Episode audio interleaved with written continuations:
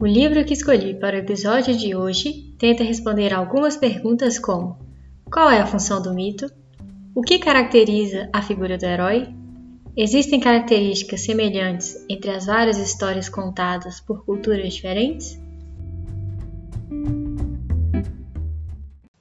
O livro que eu escolhi se chama O Herói de Mil Faces, do Joseph Campbell, e eu decidi começar com uma reflexão que o livro traz sobre a função da mitologia. Campbell afirma que, em todo o mundo habitado, em todas as épocas e sob todas as circunstâncias, os mitos humanos têm florescido. Da mesma forma, esses mitos têm sido viva inspiração de todos os demais produtos possíveis das atividades do corpo e da mente.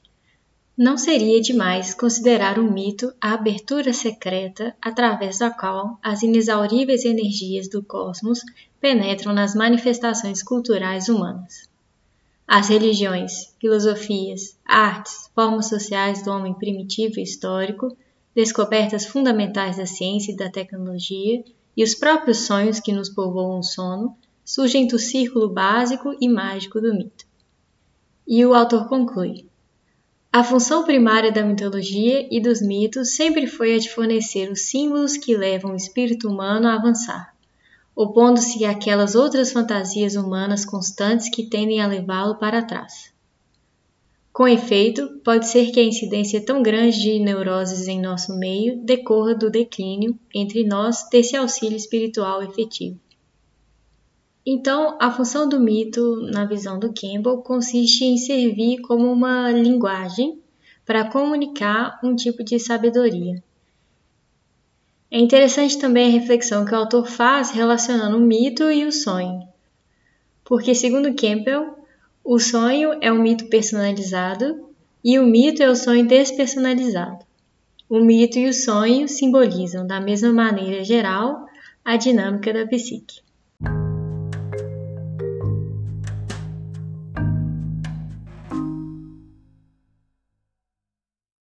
Bom, dito um pouco sobre a visão do autor em relação ao mito, a gente passa para a figura do herói e da jornada. Campbell argumenta que o herói é aquele que simbolicamente entra no desconhecido, o que ele diz caverna de Aladim, onde se encontram tesouros que antes de serem descobertos representavam forças psicológicas desconhecidas que precisavam ser integradas à vida.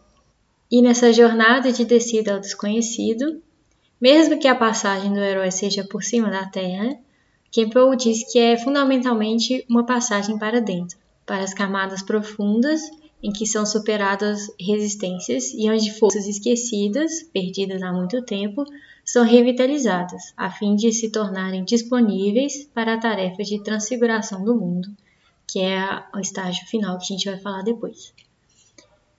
Portanto, o herói passa por uma morte, uma mudança, que permite depois o seu renascimento. Esse renascimento faz com que o herói tenha uma percepção diferente, que encare de forma diversa o mundo que continua o mesmo, mas parece mudado por conta da transformação vivida pelo protagonista. Resumindo, como característica comum, a jornada consiste em um caminho interior que leva da tragédia à comédia. O autor explica que tragédia e comédia são termos de um único tema, que é a queda e a ascensão. O termo em grego é cátodos e ânodos. Campbell faz uma observação interessante em relação a essa jornada. Tipicamente, o herói do conto de fadas obtém um triunfo microcósmico, doméstico, relacionado ao seu ambiente, enquanto o herói do mito obtém um triunfo macrocósmico. Mas, independentemente do tipo de herói, a sua jornada sofre poucas variações no plano essencial mesmo se tratando de um conto de fadas, de um mito ou até mesmo de um filme. E o objetivo deste livro é mostrar as características em comum entre essas histórias, os elementos que se repetem, os temas recorrentes. Então vamos entrar um pouco nesses temas recorrentes que caracterizam o herói e a sua jornada.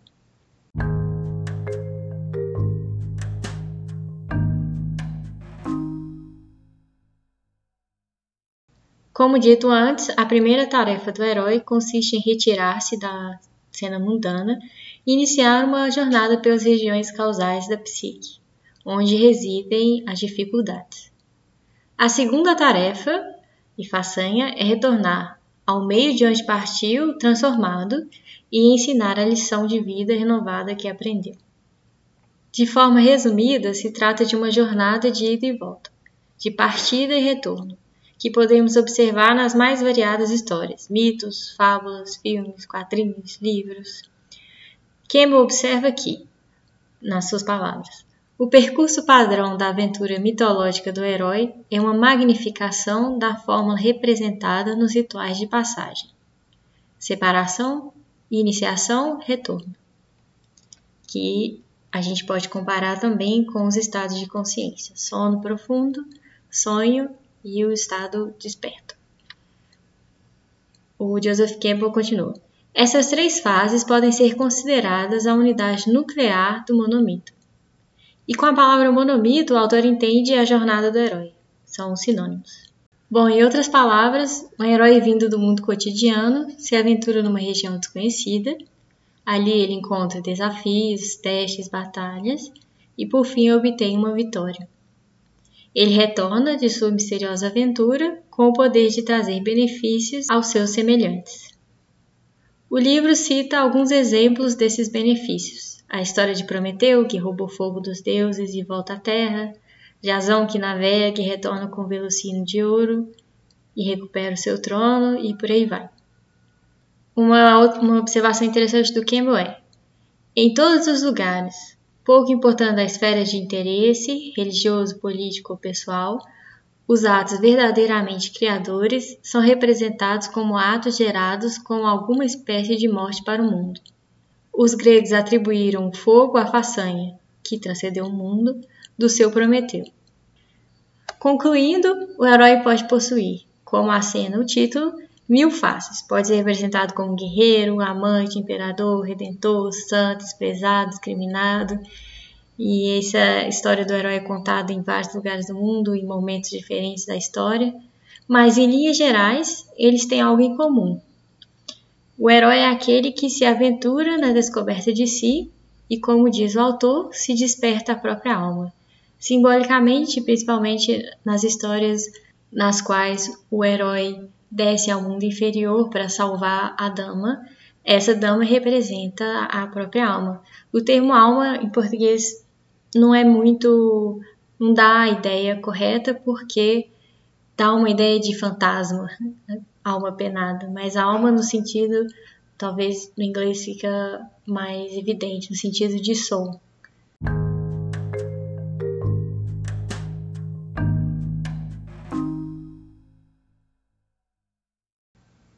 Bom, agora a gente entra na jornada. O Joseph Campbell ele identifica 17 fases. Mas, como dito anteriormente, a gente pode identificar três grandes momentos que caracterizam a jornada de ida e volta, que é a partida, a iniciação e o retorno. A partida, que é o primeiro estágio, ela pode ser dividida em cinco partes: o chamado aventura, ou indícios de vocação do herói, recusa ao chamado, auxílio sobrenatural, passagem pelo limiar e ventre da baleia. O chamado pode ser caracterizado pelo aparecimento de um objeto ou personagem, um arauto, um animal, uma aparição misteriosa, até uma floresta negra, uma árvore. E a aventura pode começar também por um erro ou problemas, que na perspectiva do herói parecem infortúnios, mas que precedem a sua transformação. O segundo momento dessa fase é a recusa ao chamado. Quando isso ocorre, aquilo que tinha sentido para o protagonista pode se tornar sem valor. Mesmo que o protagonista torne a vida que ele levava antes, ele vai sentir que ela não tem mais o mesmo valor, vai parecer sem sentido. Se o herói persistir em recusar o chamado, ele fica cada vez mais forte e a recusa à convocação converte a aventura em uma contraparte negativa, criando novos problemas. Os mitos e os contos de fadas de todo o mundo deixam claro que a recusa é essencialmente uma recusa a renunciar àquilo que o protagonista erroneamente acredita ser o seu interesse. Como o exemplo da história do rei Minos, que não sacrifica o touro divino, preferindo aquilo que ele considerava ser a própria vantagem econômica. Terceiro momento é o auxílio sobrenatural. Para aqueles que não recusaram o chamado, o primeiro encontro da jornada do herói se dá com uma figura protetora, que com frequência é uma anciã ou um ancião, que fornece ao aventureiro amuletos, objetos que o protegerão em seu caminho. A anciã solícita e a fada madrinha é um traço familiar das lendas e dos contos de fadas europeus. Quando se trata da tradição cristã, o papel costuma ser desempenhado pela Virgem. Nessas histórias, o herói que estiver sob a proteção dessa figura, que pode ser chamado de Mãe Cósmica, que é o nome que o Joseph Campbell dá, ele não sofre nada no seu percurso. Alguns exemplos é o filho de Ariadne, que traz Teseu de volta, Beatriz na Divina Comédia com Dante, Gretchen em Fausto, Helena de Troia e por aí em diante. Mas também não é incomum que o ajudante sobrenatural assuma a forma masculina. Nos contos de fadas pode-se tratar de algum ser que habite a floresta, um mago, um eremita, um pastor, um ferreiro. E nas mitologias, um guia, um mestre, um barqueiro. No mito clássico, por exemplo, esse guia é Hermes ou Mercúrio, respectivamente na tradição grega e na tradição romana. Na tradição egípcia é Tote, e na Divina Comédia de Dante se trata inicialmente de Virgílio e depois passa para Beatriz, que a gente já falou. O quarto momento da primeira fase é a passagem pelo limiar. O herói segue sua aventura até chegar ao guardião do limiar, marcando os limites da vida presente do herói. Além desse limite está o desconhecido e o perigo. Esse momento pode ser representado por deserto, selva, fundo do mar, terra estranha. E somente ultrapassando esses limites, o indivíduo passa por uma nova região da experiência. Como Joseph Campbell diz, a aventura é, sempre em todos os lugares, uma passagem pelo véu que separa o conhecido do desconhecido. As forças que vigiam no limiar são perigosas e lidar com elas envolve risco. E, no entanto, todos os que persistem com coragem verão o perigo desaparecer. A passagem pelo limiar constitui uma forma de autoaniquilação. Por isso, ela pode ser simbolizada por imagens que remetem ao útero, ao ventre da baleia, como no caso da história de Pinóquio, e na tradição cristã com Jonas. Esse tema enfatiza o fato de que a passagem constitui uma forma de morte, mas nesse caso, em lugar de passar para fora, para além dos limites do mundo visível, o herói vai para dentro para nascer de novo. Mas que seja o interior de um templo, o ventre de uma baleia, uma terra longínqua que se encontre acima ou abaixo dos limites do mundo não faz muita diferença, porque o significado é sempre o mesmo. E é interessante esse aspecto dos guardiões do limiar. Não sei se você já deve ter reparado em fotos ou pessoalmente dragões, gárgulas, matadores de demônios com espadas, anões, touros, nas proximidades e nas entradas dos templos. E eles cumprem exatamente essa função de guardião do interior daquele templo.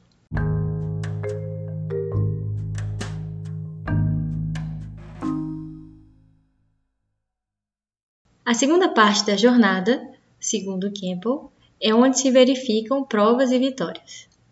Como a primeira parte, esse segundo momento da jornada pode ser dividido em subpartes. No caso, são seis, mas eu não vou entrar em detalhes porque ficaria muito extenso. Quem quiser pode aprofundar lendo o livro. Mas, em termos gerais, nessa segunda fase, o herói deve sobreviver a uma sucessão de provas, testes, provações miraculosas mas, normalmente, nesse momento, o protagonista é auxiliado pelos amuletos que ele recebeu no início da jornada. Para dar um exemplo, resgatando o que já foi dito antes, é o fio de linho que Perseu recebe de Ariadne para conseguir percorrer o labirinto sem se perder.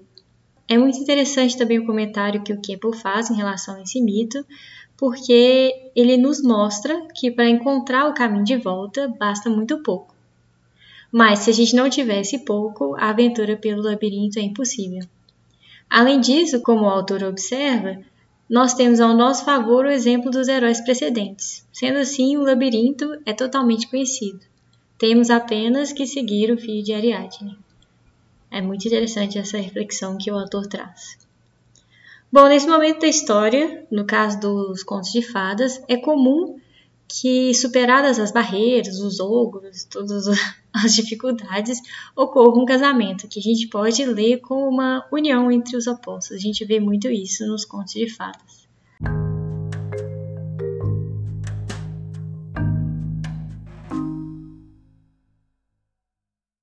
Bom, a esse ponto a gente chega na terceira e última fase, grande fase, onde o tema principal é o retorno e a reintegração à sociedade. Essa fase pode ser subdividida em seis partes. Em linhas gerais, terminada a busca do herói, o aventureiro deve ainda retornar com seu troféu, seu elixir, sua transformação, sua solução. Pode ser um objeto, um velocino de ouro, ou até mesmo a princesa adormecida que, como dito anteriormente, representa a própria alma.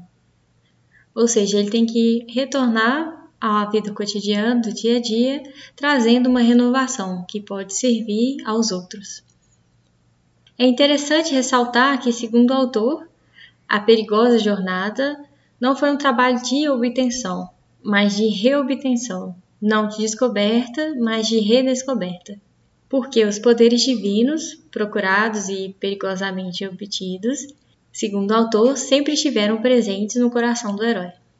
Mas pode ser que nesse estágio o herói recuse a retornar, como no início que ele se recusa a seguir o chamado e começar a sua jornada.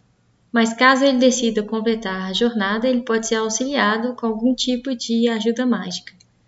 Isso ocorre quando o herói é explicitamente encarregado de trazer algum tipo de elixir destinado à restauração da sociedade. Por outro lado, se o troféu tiver sido obtido com a oposição do seu guardião, ou se o desejo do herói no sentido de retornar para o mundo não tiver agradado aos deuses, aos demônios, o último estágio do ciclo mitológico será, e muitas vezes cômica, uma perseguição. Outra modalidade de retorno é através do auxílio externo. No caso, o herói pode ser resgatado de sua aventura sobrenatural por meio da assistência externa. Então, recapitulando, o herói pode ser resgatado com a ajuda externa, orientado por forças internas ou conduzido pelas divindades orientadoras. A quarta fase desse último momento é a denominada pelo Joseph Campbell como passagem pelo limiar do retorno que leva do reino místico à terra cotidiana. A quinta fase consiste na difícil tarefa de conciliar esses dois mundos. Como o autor escreve, eis a última e difícil tarefa do herói. Como representar, numa superfície bidimensional ou numa imagem tridimensional, um sentido multidimensional?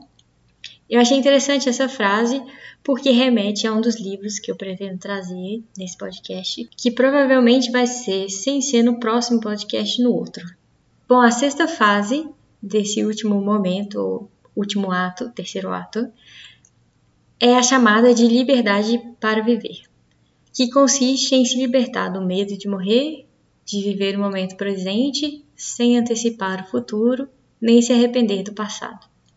Bom, depois de ter falado um pouco sobre as fases da jornada, é importante ressaltar que, como observou o autor, muitos contos isolam e ampliam grandemente um ou dois elementos típicos do ciclo, enquanto outros encadeiam um certo número de ciclos independentes e os transformam numa série simples, como ocorre, por exemplo, na Odisseia.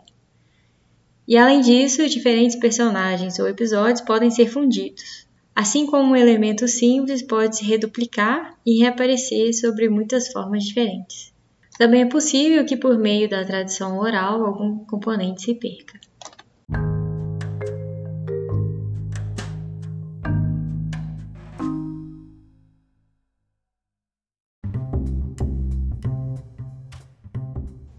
Eu achei que seria interessante trazer esse livro porque o fato de certas histórias como as que vemos nos mitos, contos de fadas e nas tradições folclóricas, sobreviverem ao tempo é indício de que elas comunicam algo essencial que o ser humano instintivamente reconhece.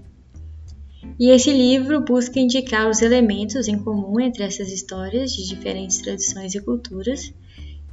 E não é à toa que esse livro influenciou artistas, cantores, roteiristas, escritores, por exemplo, o George Lucas se inspirou fortemente no trabalho do Campbell para elaborar a sua saga.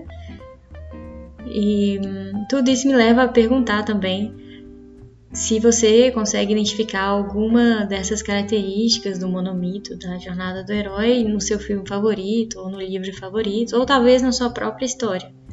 E por último, antes de me despedir, lembro que quem quiser apoiar esse projeto e ajudar também na criação da série dedicada ao Jung, que eu pretendo criar, tem um link na descrição. E eu vejo vocês no próximo episódio.